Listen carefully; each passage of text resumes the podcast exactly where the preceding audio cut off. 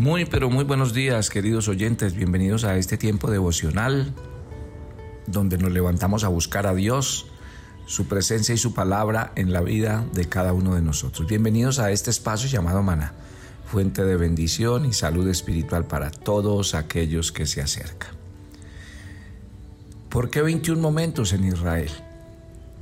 Ya lo decía Pedro en estos días, cuando les conté la historia del monte de la transfiguración, cómo Pedro eh, en su carta le dice a los creyentes, cuando nosotros les hablamos a ustedes del Señor Jesús, no les hablamos como quien cuenta una historia ni una fábula, sino habiéndolo visto con nuestros propios ojos.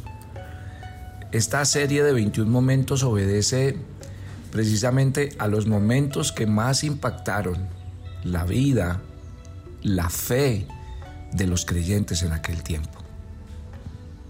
Haber tenido un encuentro con Dios en el Antiguo Testamento, a través de una zarza que se movía, a través de un llamado, o muchas de las eh, historias que hay en la Biblia, o haber pasado tiempo directamente con Jesús y haberlo oído, haber sido discípulo y que Él fuera el maestro, pues yo creo que tiene un impacto muy grande sobre, sobre la vida de, de aquellos que estaban alrededor.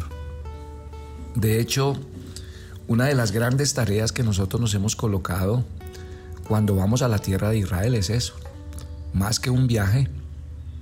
Lo que nosotros hemos diseñado es una peregrinación donde llevamos a las personas sitio por sitio y lugar por lugar para que al leer la Biblia en ese lugar ellos puedan tener un, encuentro personal con ese Dios de la Biblia. Este del que les voy a hablar hoy eh, yo creo que es uno de los más definitivos. Es un sitio que está en el Monte de los Olivos. Es un sitio donde dicen que Jesús hizo su última aparición en la tierra y donde Él ascendió al cielo. Me llama poderosamente la atención y quisiera eh, compartir este texto de la Escritura con ustedes. Hechos en el capítulo 1, a partir del verso 6 dice, Maestro, ¿restaurará en este tiempo el reino de Jerusalén? No les compete a ustedes conocer tiempos o épocas que el Padre reservó para su exclusiva autoridad. Pero el Espíritu Santo descenderá sobre ustedes y recibirán poder para ser mis testigos, tanto en Jerusalén como en toda Judea y Samaria y habiendo dicho estas cosas, viéndolo ellos, fue alzado y le recibió una nube que le ocultó de sus ojos. Y estando ellos con los ojos puestos en el cielo, entre tanto que él se iba, he aquí se pusieron junto a ellos dos varones con vestiduras blancas, los cuales le dijeron, ¿por qué miran a las alturas? Este mismo Jesús que ha sido tomado de vosotros al cielo, así vendrá como le habéis visto ir al cielo. Qué belleza, ¿no? Y por ejemplo, qué rico estar en ese lugar, en ese sitio. Eh, lo que más impacta la vida de, de los discípulos, lo que más impacta la fe de los discípulos, son sus encuentros con el Maestro. Porque una cosa es uno estando plenamente convencido en su corazón de lo que está oyendo y de lo que está viendo. Creo que la fe y el sustento de nosotros reposan sobre dos eventos muy importantes. Miren, la resurrección es el evento, yo diría que culminante de una obra que se profetizó en el Antiguo Testamento a través de los sacrificios, donde Dios dio una figura de cómo se iban a quitar y a limpiar los pecados del mundo. En Jesucristo se cumple eh, esa, esa promesa de Dios salvando al mundo, porque Jesucristo se convierte en el gran Cordero de Dios. Pero todo esto, todo esto, siempre el trasfondo era si Dios si aceptaba o no aceptaba el sacrificio, si Dios perdonaba o no perdonaba y si la ofrenda había recibido. Eh, el tema de la resurrección fue crítico porque les he contado a ustedes que, que los propios discípulos cuando a Jesús lo crucificaron se dispersaron y muchos ni siquiera creían que Jesús iba a resucitar. Jesús no solo resucitó se les apareció. Ellos realmente estaban muy conmovidos. Ellos, eh, para ellos fue algo definitivo que su maestro hubiera resucitado. La Biblia cuenta en los evangelios que estuvo 40 días apareciéndoselos en diferentes lugares, se reunía con ellos. Y sobre todo Jesús hizo una tarea muy importante a la luz de la resurrección. Y era afirmar, confirmar y que ellos estuvieran sustentados en ese gran evento, porque el evento de la resurrección decía que toda la obra de Cristo con ese evento quedaba confirmada. Quedaba confirmado que nuestros pecados habían sido perdonados, que Dios había aceptado la ofrenda, que nosotros éramos nuevas criaturas, que habíamos pasado de muerte a vida, que ahora estábamos sentados en lugares celestiales. Eh, las grandes verdades que usted y yo hoy creemos y en las que estamos fundamentados y afirmados, Jesús durante 40 días estuvo apareciéndosele a sus discípulos y eh, estando con ellos para confirmar esa gran verdad. De hecho, aquí ya cuando lo despiden, cuando ya Jesús se va al cielo, contrario a la resurrección. Cuando Jesús murió los discípulos quedaron muy tristes. Ellos pensaron que no iban a volver a ver al Mesías y tal vez en sus corazones había duda de si lo que habían vivido con él iba a ser cierto, si las palabras que él les había dicho. En cambio, en el evento de la ascensión, no. Ellos quedan muy contentos. ¿Y por qué quedan contentos? Porque esos 40 días de saber que Jesús había sido resucitado, fueron muy importantes para ellos y para su fe. Y de hecho cuando ya lo despiden aquí, saben y entienden que realmente ahora la tarea es de ellos, que ya el maestro se va, pero que lo que él les enseñó durante tres años, que lo que sembró en sus corazones, que el discipulado que hizo sobre sus vidas, ahora les entregaba la posta a ellos. Esto es muy importante, mi querida familia, y por eso lo estoy compartiendo eh, con ustedes, porque me parece que estas verdades de la Biblia son vitales y usted y yo las tenemos que entender y conocer. Hablemos un poquitico de la ascensión y para eso voy a pasar del pasaje de, Hechos, que es el que nos cuenta en sí que los discípulos estaban reunidos, que Jesús les empezó a decir que él iba a volver por segunda vez, los discípulos le dijeron, ¿cuándo vas a volver? Y él dijo, solo Dios en su sola potestad lo sabe y se fue. Se fue, pero el ángel les dijo, este Jesús al que hoy ves yéndose al cielo, volverá del cielo. Les dejó una esperanza, que es la esperanza de nosotros todos los días, y es saber que Jesús volverá por segunda vez y vendrá por su iglesia, vendrá por aquellos que lo recibieron, que se entregaron, que vivieron el nuevo nacimiento. Hablemos un poquitico de la ascensión en Marcos capítulo 16. Miren lo que dice los versos 19 y 20. El Señor después que les habló, fue recibido arriba en el cielo y se sentó a la diestra de Dios. Y ellos salieron predicando por todas partes, ayudándoles el Señor y confirmando la palabra con señales que lo seguían. Mire qué belleza. Y, y aquí es donde tiene sentido todo esto.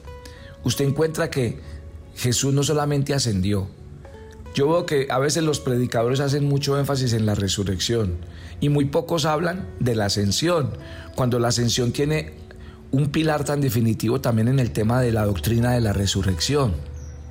Es que Jesús había recibido una promesa de Dios. Acuérdese que en Isaías 53 Dios le, dijo, eh, usted será llevado como cordero al matadero, usted será eh, molido por las transgresiones, atravesado por una lanza, todo el pecado y la maldad del mundo caerá sobre usted y nadie se compadecerá de usted. Pero en ese mismo pasaje de Isaías 53, el Señor le dice, pero después Dios te dará un nombre que es sobre todo nombre para que debajo de ese nombre se arrodillen todos en el cielo y en la tierra.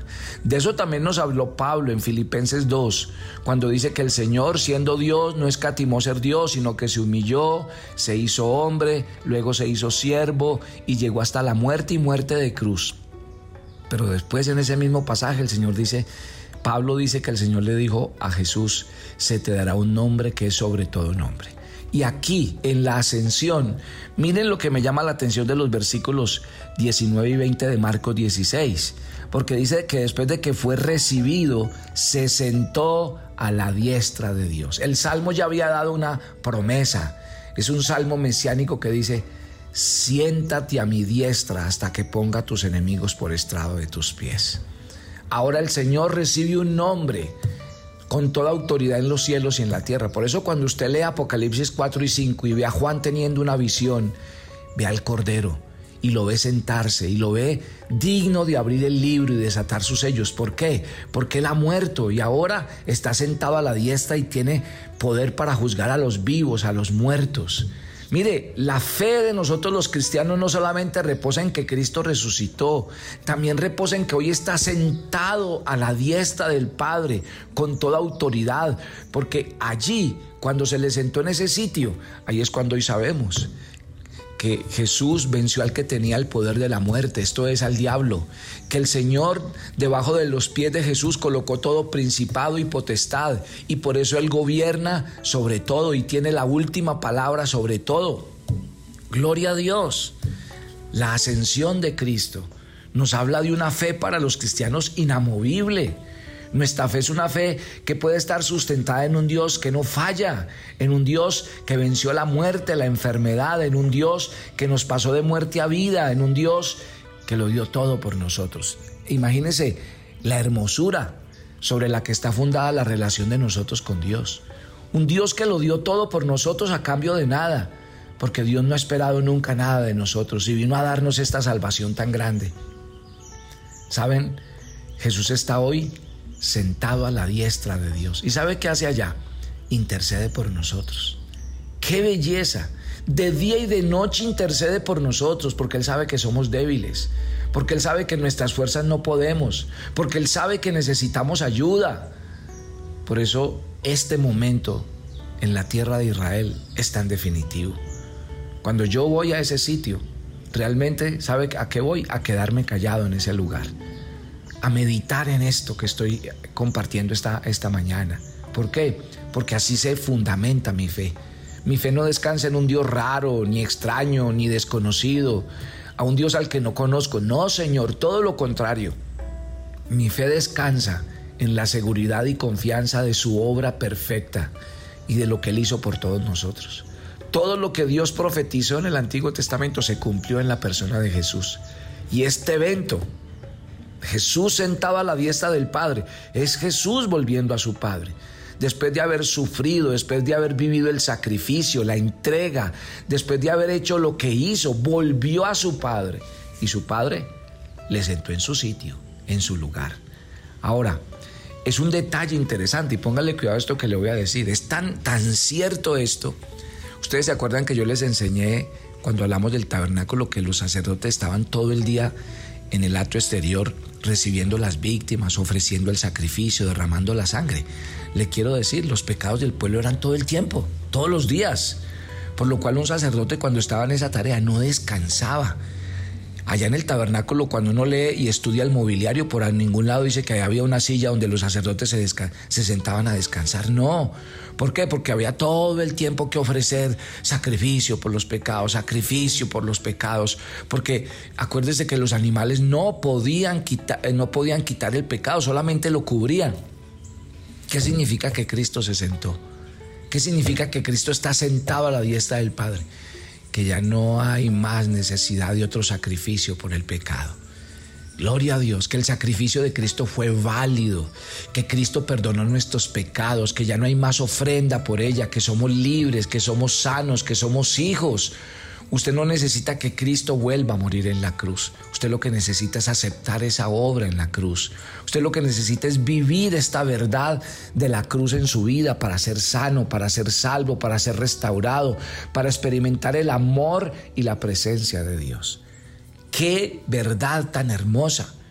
¿Por qué necesitamos los momentos de Israel? Porque son momentos que nos van a cambiar la vida. Ahora, otra gran verdad que plantea eh, este texto de la escritura eh, eh, y nos cuenta es la verdad cómo Jesús fue recibido en el cielo y se sentó a la diestra del Padre. Mire que Efesios capítulo 1 del 20 al 21 dice, resucitándolo de los muertos, sentándolo a su diestra en los lugares celestiales, sobre todo principado, autoridad, poder y señorío, y sobre todo nombre que se nombra, no solamente en este siglo, sino también en el venidero. Y Filipenses 2.9 dice, por lo cual Dios le exaltó hasta lo sumo y le dio un nombre que es sobre todo nombre. No cabe duda, no cabe duda que cuando los discípulos vieron que Jesús fue exaltado hasta lo sumo para ocupar el lugar supremo de preeminencia en el mismo trono de Dios, ellos se llenaron de gozo y lo adoraron. Ellos ya no quedaron tristes como en la resurrección que tenían tantas dudas, ellos se regocijaron. Y eso tiene que ser el motivo de todo cristiano. Si usted es un verdadero cristiano, estudia las escrituras y conoce este evento del que estamos hablando esta mañana, su corazón debería estar no solamente gozoso, sino anunciando la segunda venida del Señor. Porque ese fue el compromiso que quedó en ese lugar.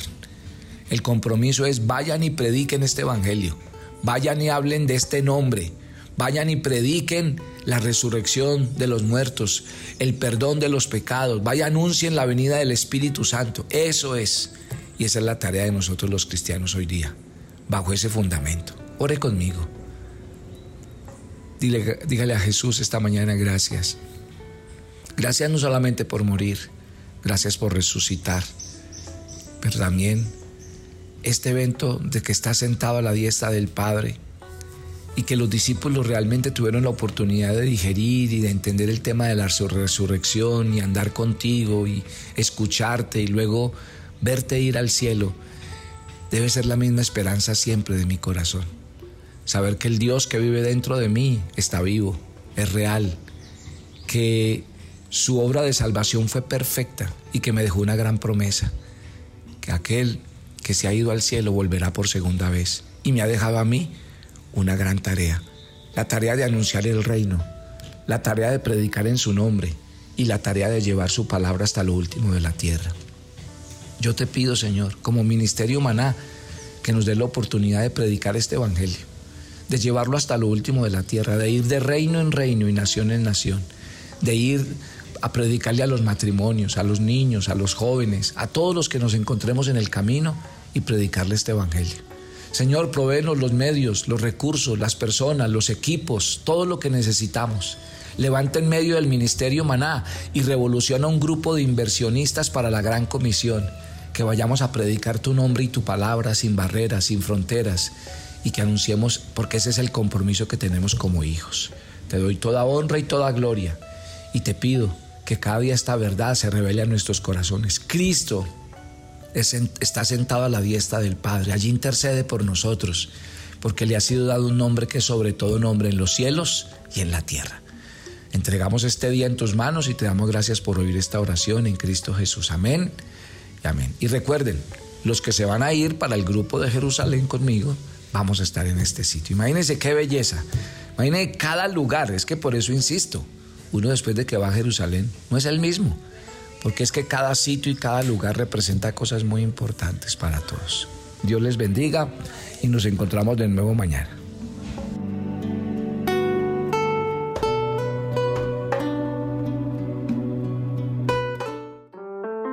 Toma tu agenda devocional, maná el pasaje sugerido para la lectura en tu devocional personal el día de hoy es Romanos 2, del 1 al 16.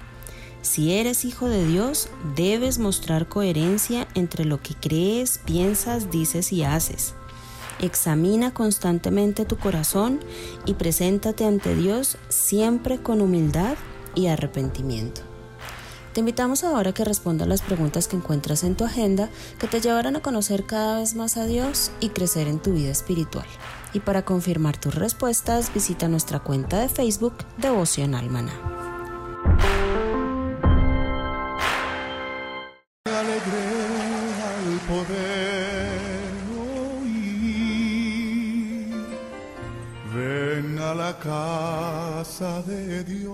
Bienvenidos a nuestra peregrinación a Tierra Santa. En tus puertas. El Ministerio Maná te da la oportunidad de viajar al lugar donde siempre has querido ir, Jerusalén. Te ofreceremos no un viaje, sino una peregrinación a la tierra de la Biblia. Cada sitio, cada sendero, cada piedra da testimonio de que este es el lugar que Dios escogió y donde Jesús hizo su ministerio. Nuestra peregrinación a Tierra Santa te hace realidad el lugar donde acontecieron los hechos de los textos bíblicos que leemos cada día. Este año visitaremos Turquía e Israel en las fechas octubre 20 a noviembre 2, con todo incluido. Te invitamos a que sigas las huellas frescas de Jesús. En tus puertas estoy aquí, entrar a Jerusalén. Si quieres enterarte de nuestros temas, reuniones y devocionales, suscríbete a nuestro canal de YouTube Devocional Maná y da clic en la campanita de cualquiera de nuestros videos para activar el recordatorio. El maná era diario. Se recogía muy temprano en la mañana. Cada uno recogía según su necesidad y se recogía por familias. Muy pero muy buenos días. Bienvenidos a este tiempo devocional donde nos levantamos a buscar a Dios, su presencia y su palabra en la vida de cada uno de nosotros. Maná, el alimento espiritual diario que no puede faltar en nuestras vidas. Conduce Carlos Ríos.